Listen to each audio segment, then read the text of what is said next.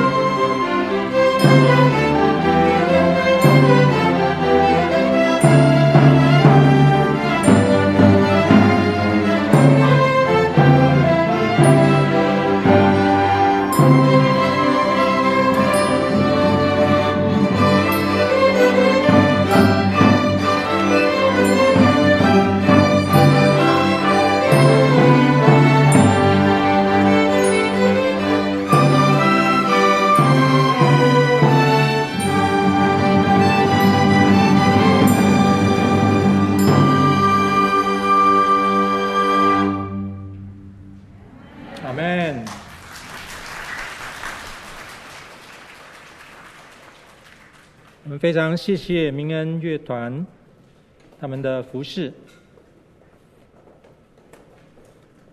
我们一同来看我们今天的啊、信息的经文，在马太福音第二章第一到第六节。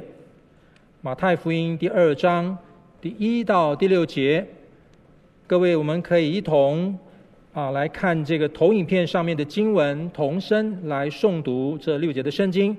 马太福音的第二章第一节起，当希律王的时候，耶稣生在犹太的伯利恒，有几个博士从东方来到耶路撒冷，说：“那生下来做犹太人之王的在哪里？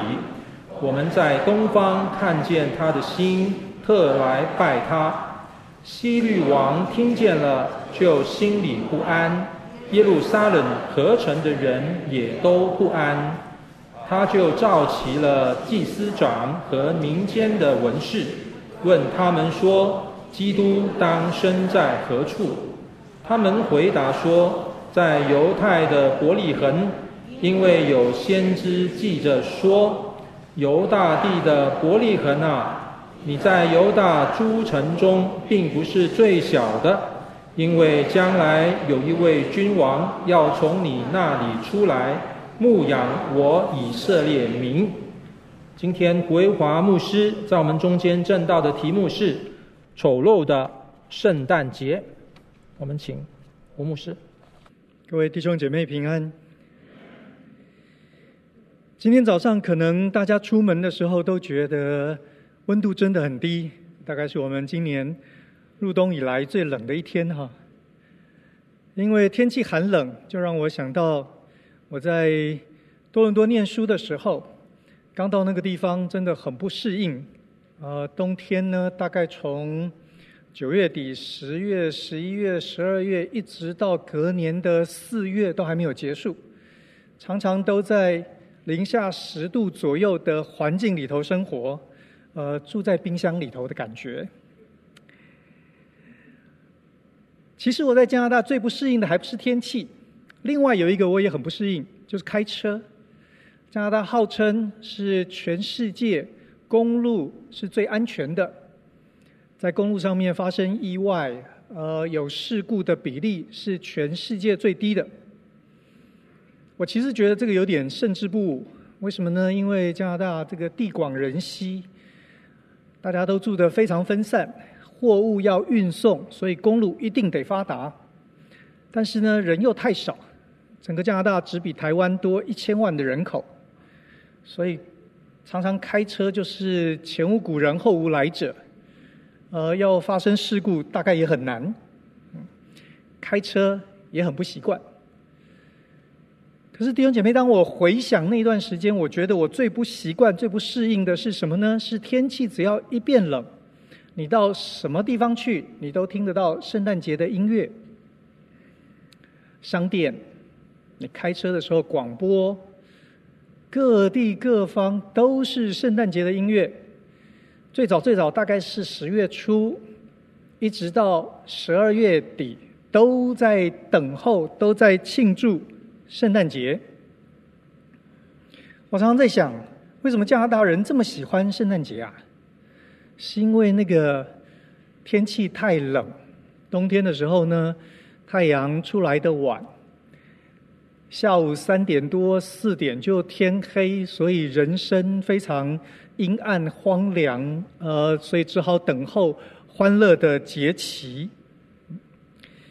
我在想，那个感觉好像是我们刚刚所读经文第二章一开头所说的，当希律王的时候。耶稣生在犹太的伯利恒，有几个博士从东方来到耶路撒冷，说：“那生下来做犹太人之王的在哪里？我们在东方看见他的星，特来拜他。”对这几位所谓东方来的博士，说不定更好的翻译是智慧人。对这几位智慧人的来历，我们不特别了解，有很多的猜测，很多的想法。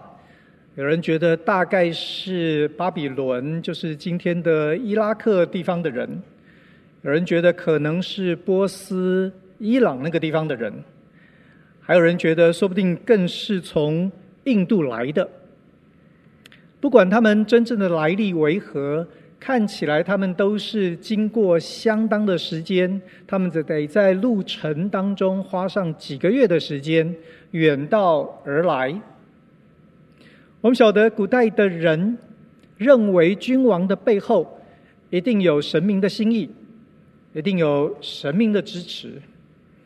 如果对这几位智慧人来说，那一位生下来要做远方犹太人之王的，他的降生，甚至于会有天上的星星可以作为记号，作为引导。这显然有神有神明的心意在里头，所以他们就愿意放下手边的事情，花上几个月的时间，远道而来来敬拜。我猜这几个东方来的智慧人，跟我认得的加拿大人很有拼，非常期盼、等候、愿意。用各样的方法来过这个节日，圣诞节对他们来说，好像虽然所知不多，但是值得有热忱，值得投注心力。弟兄姐妹，我有时候想想，对我们来说，我们知道的圣诞故事远比他们多得多。我们有教会历史的见证，我们有各地各方教会的传统。可是，说不定这个节日对我们来说，只是日历上面的一个日子而已。也许热闹两天就过去了。说不定我们相较之下，比起不管是加拿大人，或者是东方的博士，我们还有一点点不好意思。经文告诉我们，智慧人来到耶路撒冷之后，他们四处询问。不过呢，这个消息对于当时在位的希律王来说，似乎不是什么好事情。第三节说，希律王听见了，就心里不安；耶路撒冷合城的人也都不安。他就召集了祭司长和民间的文士，问他们说：“基督当生在何处？”他们回答说：“在犹太的伯利恒，因为有先知记者。”说犹大地的伯利恒啊，你在犹大诸城中并不是最小的，因为有一位君王要从你那里出来，牧养我以色列民。希律王的统治显然非常有效，他的情报网络显然也非常的成功。当然，说不定也是因为智慧人的用语，所谓犹太人的王。这一句话呢，触动了当时审查的机制，所以希律呢大权在握，他的不安呢让他可以马上产生行动，他也很快的呢就得到了答案。原来将来的王会在伯利恒出生。经文告诉我们第七节，当下希律暗暗的召了博士来，细问那星是什么时候出现的，就猜他们往伯利恒去。说：“你们去仔细寻访那小孩子，行到寻到了就来报信，我也好去拜他。”弟兄姐妹，希律王的假惺惺实在让人觉得非常恶心。不过呢，智慧人也因此得到了正确的资讯，他们得到了指引。本来他们得四处的问，看起来好像也没什么结果。希律倒是为他们找到了正确的答案，所以他们现在可以往伯利恒去。你可以想象这些人几个月的辛苦，现在终于有了方向，有了答案，所以他们可以开开心心的往伯利恒去。经文也告诉我们，他们在那里看见了孩童耶稣，看见了玛利亚，他们奉献了礼物，然后就像十二节所说的。他们又得到神的指示，所以他们就回到自己的地方去了。任务非常圆满。但是对希律来说呢，这下子可是麻烦了，因为他被智慧人给愚弄了，他恼羞成怒。圣经告诉我们，他采取了一个非常可怕的行动，他立刻下令杀害整个伯利恒地区所有两岁以下的男孩。我们读这些经文的时候，常常想，一个本来应该是带来欢乐、带来盼望，说不定带来光明的圣诞节，立刻就变了调，它变成一个令人悲伤，说不定是生气，它是一个可怕、丑陋的圣诞节。我不知道你会不会问说，为什么神允许这样子的事情发生？事实上，我们所知道的，希律不是那一天才残暴起来。在文献里头讲得非常清楚，每一次他的权力受到威胁、受到挑战，有人对他不满，不管这一些人的情绪或者是想法有没有要落实、采取行动来反抗他的统治，希律总是用非常凶残的手段对付所有这些沾到边的人，他杀了自己的兄弟，他杀了自己的妻子，在他旁边遇害的朋友，他的属下，各位你可以想象，一定是不计其数。所以对希律王来说，要对付那一些不可能保护自己的幼童。没有能力保护自己孩子的家庭，对他来说实在是易如反掌。说不定他觉得不做还有点可惜。所以其实不是耶稣不来，这些悲惨的事情就不会发生。事实上是这些糟糕的事、丑陋的事、邪恶的事，一直不断在发生。圣诞节的背景有希律杀害幼童的这一件事情，也许不常在我们庆祝圣诞节的时候被我们提出来，因为我们觉得它跟欢乐的气氛有一点抵触。但是弟兄姐妹们，马太福音里头把这一件事情当成整个圣诞节里头一个重要的。背景是我们得记得放在心上的。他要提醒我们，世界一直都是可怕而且邪恶的。当然，我们知道希律蛮横的背后，其实是一个非常脆弱的心灵，就像圣经所描绘的。为了这么一个消息，他很不安。我有时候在想。他有什么好紧张的？这不过是一个刚刚出生的小 baby 而已。这个孩子出生、成长到他有能力挑战希律的时候，那应该还是十几二十年之后的事吧。显然，我对权力的了解太肤浅了。希律可是个中高手，对他来说，当那个威胁有一点点样子。有一个影子出现的时候，就应该立刻采取手段。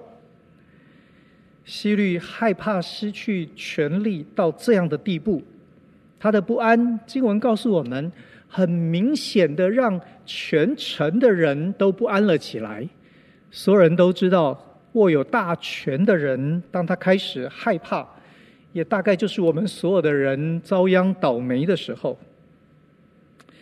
希律还不是历史当中的例外，在他之前，害怕失去权位的君王多的是；在他之后的人类历史，甚至于教会历史，我们也有非常非常多的例子。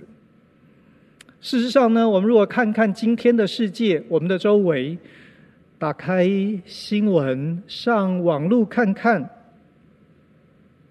好多国家、好多地区，不是也在上演这样子的戏码吗？权力越来越集中，统治的手段越来越极端，残杀迫害的事情，对我们大家来说，真的都不是新闻。各位，到今天，欧洲还在进行的战争。不管我们个人怎么看这件事情，我们支持交战双方的哪一边，我们大概都可以承认，战争的发生跟不安、跟害怕有非常绝对的关联。战争会进行这么久，也大概跟权力的欲望有很重要的牵扯。如果各位这这两天除开世界杯足球赛的新闻之外，还关心一点世界其他地方，你就会知道，在奈及利亚，军方一直在进行十多年的计划，有目的、刻意的性侵妇女，然后执行强制堕胎，在秘鲁的示威抗议以及镇暴。已经损失了好多性命，这一些都在提醒我们，今天世界的邪恶以及丑陋。我在想，也许今年当我们庆祝圣诞节的时候，我们不应该再忽略马太福音所提供的这个背景。我不知道可不可以在这里很诚恳的呼吁大家，求主让我们记得。圣诞节来临的时候，它的周围是一个丑陋的世界，而耶稣是为丑陋、邪恶的人而来的。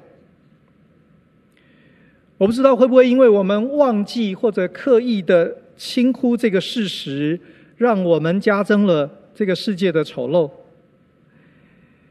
如果是这样，我们把一个原来应该带来希望。带来光明的圣诞节，变成了只有丑陋的消费，只有自私的欢乐。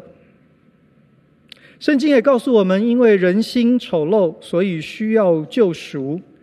是耶稣降生来，为要替我们死在十字架上。这是基督徒的信仰，也是我们向世界所要传达的信息。是，只有他。只有降世为人的神可以成为我们的拯救，只有他人才有盼望。但是弟兄姐妹，我们也不应该停在这里，因为神的作为并不是如此而已。圣经所提供的经文和信息，远比这个要更为丰富。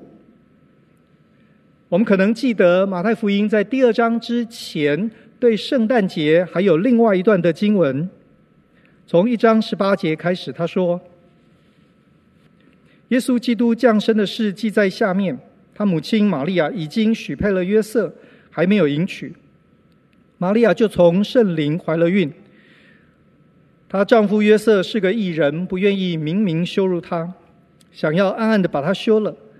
正思念这事的时候，有主的使者向他梦中显现。”说：“大卫的子孙约瑟，不要怕，只管娶过你的妻子玛利亚来，因她所怀的孕是从圣灵来的。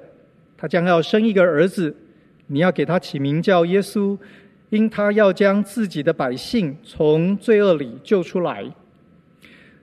这一切的事成就，是要应验主借先知所说的话，说必有童女怀孕生子。”人要称他们的名为以马内利。玛利亚从圣灵怀了耶稣之后，我们不知道隔了多久，有一天约瑟才知道这事。他很犹豫，既然这孩子不是他的，这个婚事看起来很难继续进行。可是他又不太晓得应该怎么办，因为他不想羞辱。玛利亚，那能怎么安排呢？弟兄姐妹，我想这应该算是天国等级的丑闻，不是吗？不过这个丑闻的重点倒不是玛利亚怀孕，因为经文明显的说那是神特别的作为，她从圣灵怀了孕。这是丑闻的原因在于。怎么可以没有天使事先通知约瑟，取得他的同意，然后才让玛利亚怀孕呢？如果约瑟不同意的话，旧约先知的预言，救恩要从大卫家而来。各位没有关系，除了约瑟之外，大卫家还有很多其他的年轻人，一定还有在等着结婚成家的人。既然是创世以先就预备的救恩，当然应该是万无一失。怎么会让玛利亚先怀了孕，然后约瑟都已经在考虑要取消整个婚约？如果他真的取消了，那耶稣要怎么成为大卫的子孙呢？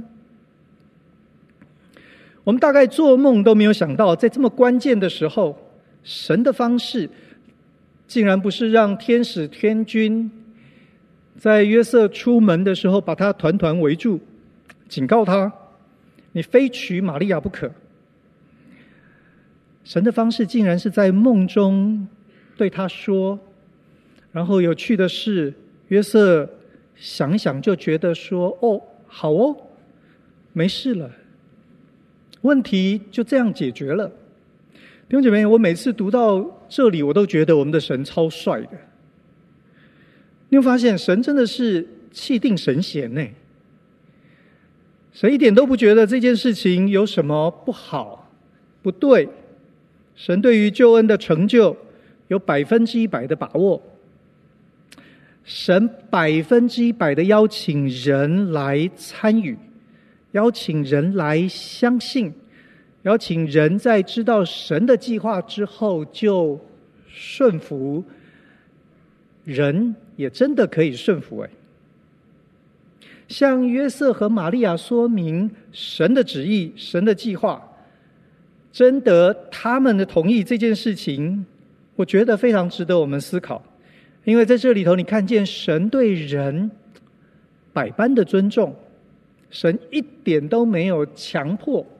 辖制，让人做人不想做的事。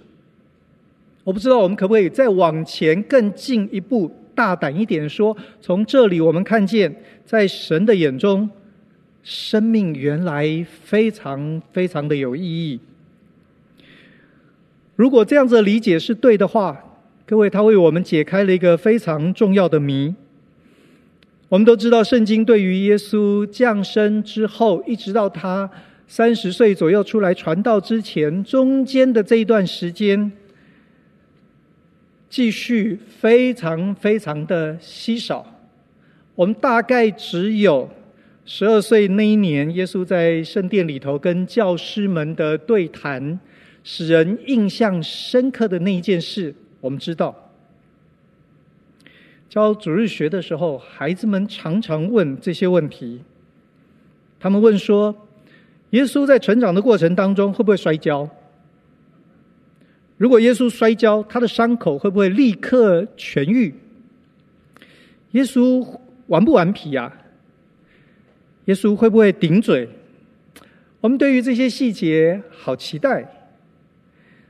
还有很多人其实更期待。耶稣更奇妙的演出，期待耶稣可以露几手，来几个预言嘛。我们相信耶稣一定比印度神童还要厉害。如果耶稣愿意的话，说不定可以医治几个生病的人，这样呢，看起来大家就更容易相信。我们对于这一段的时间，耶稣好像完全消失在舞台之外，觉得奇怪。对于这些时间，好像真的是完全保留给他的家庭，让他们保有隐私，过他们的家庭生活。坦白说，非常多的基督徒觉得难以接受。各位，我们为什么觉得难以接受呢？说不定某一个程度代表我们的优先次序是有问题的。对我们来说，家庭生活好像虽然重要，但是永远有比这更重要的事。说不定我们觉得有问题，还有另外一个原因是我们对神的认知太过于偏颇，所以我们搞错了重点。美国有一位神学家叫做 David Kelsey，他说：“神在历史当中有三大旨意。神的第一个旨意是他要我们看见创造的美，所以每个基督徒可以在平凡的生活、平凡的日子里头，活得踏实，活得美好。神的第二个旨意是他要施行拯救，使我们与神和好。”被神饶恕，成为神的儿女。神的第三个旨意是，他要更新一切，使我们都进入完全。他说，历史是往这个三大目标前进，而不是只有我们以为的救赎人脱离罪恶而已。Kelsey 的这三大目标，其实刚好跟耶稣的生死复活完全对应。在耶稣的复活里头，我们看见他可以胜过时间的限制，他可以挑战死亡，他可以让神一切原来创造的计划进入完全。当然，他可以更新你我，更新。世界新天新地可以因此来到。耶稣的死告诉我们，他为我们付了罪的代价，使我们可以真正进入和神没有拦阻，像父母和儿女的关系一样。各位，那耶稣的降生告诉我们什么呢？圣诞节提醒我们什么呢？也许就是生命非常宝贵，人生在世每个日子都重要，对神来说，神都在乎，所以耶稣降生了，他来了，他走过每一个日子，他没有要加速这个历史的推动和进行，他就是一天一天的过，一直到他出来侍奉之前的时间。他保留了给他的家人。经文没有要提供其他的继续，因为那是他们的世界，我们不需要多加探究。各位，如果是这样，圣经告诉我们，耶稣降生，他的名字要称为以马内利，他要与我们同在。每时每刻同在，说不定就意义深长，因为他要我们在他的诞生里头看见，上帝赐给我们的每一天都是礼物，所以在我们生活的每一个日子里头，他要与我们同在。我们聚会的时候同在，我们上班上学的时候同在，我们看顾孩子的时候同在，我们等候。孩子生产的时候同在，说不定等候怀孕，等候婚姻，等候我们人生当中每一个大大小小的梦，在这些挫折、伤心、成功、失败、快乐、悲伤、迷惘的时候，他都同在。各位，这是圣诞节的意义。当我们明白这个意义之后，说不定我们还可以解决另外一个让很多人困扰的问题，就是耶稣应许他要再来，可是呢，一直没来，一直单言。从耶稣说要来到今天，也差不多快两千年了。我们等了两千年，我们不知道还要再等多久。世界拿这件事情来嘲笑我们。认为基督徒都是敬虔的信徒，替耶稣圆谎。哪有人说要来，然后两千年的迟到，这算什么呢？可是各位，如果圣诞节告诉我们，它真正的意义是每一个日子都重要。换句话说，我们走过的每一天。不是只有将来耶稣要来的那一天，而是每一个日子都重要，每一个日子它都与我们同在，他要帮助我们享受我们的人生，帮助我们活得精彩、活得满足，帮助我们去帮助人、怜悯人，让世界成为一个也许更公义、更公平、更多饶恕、宽容、怜悯的世界，可以向罪恶挑战、夸胜。各位，如果是这样，耶稣好像一直都没有离开，不是吗？是某一个角度来说，他还没有再来，但是那不表示他从这个世界就缺席了，因为眼前的每一个生命都宝贵，每一个时刻都重要。这一些日子和将来完全成就更新的那个日子相比，没有更不重要。耶稣的。单言其实蛮有道理。如果我们所想的是对的，亲爱的弟兄姐妹，圣诞节的意义对我们这些基督徒来说，应该是知道我们活着的每一天都是神所赐宝贵的礼物，每一个生命都是上帝的宝贝。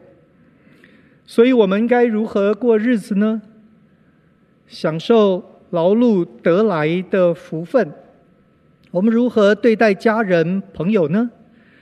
我们如何关心这个社会、这个世界？说不定就变成无比的重要。如果圣诞节对我们来说只是买买礼物、吃喝一顿、应付应付，那么我们得诚实的说，我们失去了圣诞节的意义和内涵。难怪很多人觉得圣诞节只有商业气息。只有丑陋的一面。前一段时间，我读到一首诗，诗题叫做《我替耶稣感到遗憾》。这个作者感叹说：“处处有人宣称听到他的声音，却忘记主常在旷野，独自一人；处处有人高举主仆人的名分。”却忘记主是最谦卑的仆人。处处都有人想做耶稣特别钟爱的宠物，其实是把耶稣变成我们的炫耀。但愿今年的圣诞节，这位诗人、这位作者，他的反思可以帮助我们，不要追随世俗里头的忙碌。也不要放任心中的私欲，让耶稣的诞生、他的侍奉、最后他的牺牲以及他的复活，可以成为我们的榜样。弟兄姐妹，让我们努力，今年的圣诞节别让它变丑了。我们一起祷告。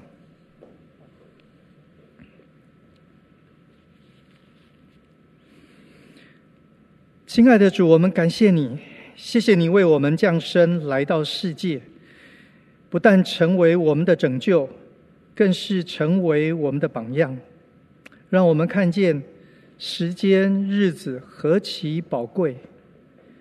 谢谢主，你成为我们的陪伴，你与我们同在。但愿今天你的教会，这里每一位弟兄姐妹。主，我们可以成为你的见证，在每一个我们生活的地方，在每一个日子，我们都来荣耀你。奉耶稣基督的名祷告，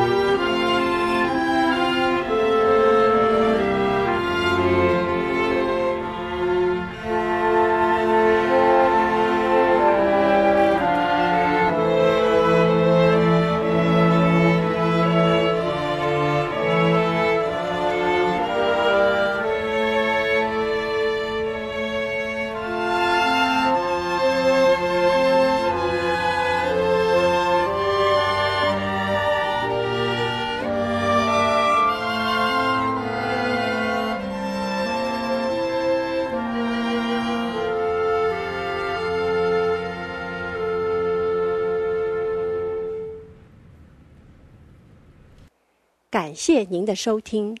若需进一步详细资讯，请上本堂网站：www 点 hfpchurch 点 org 点 tw。本堂地址：台北市罗斯福路三段两百六十九巷五号。谢谢。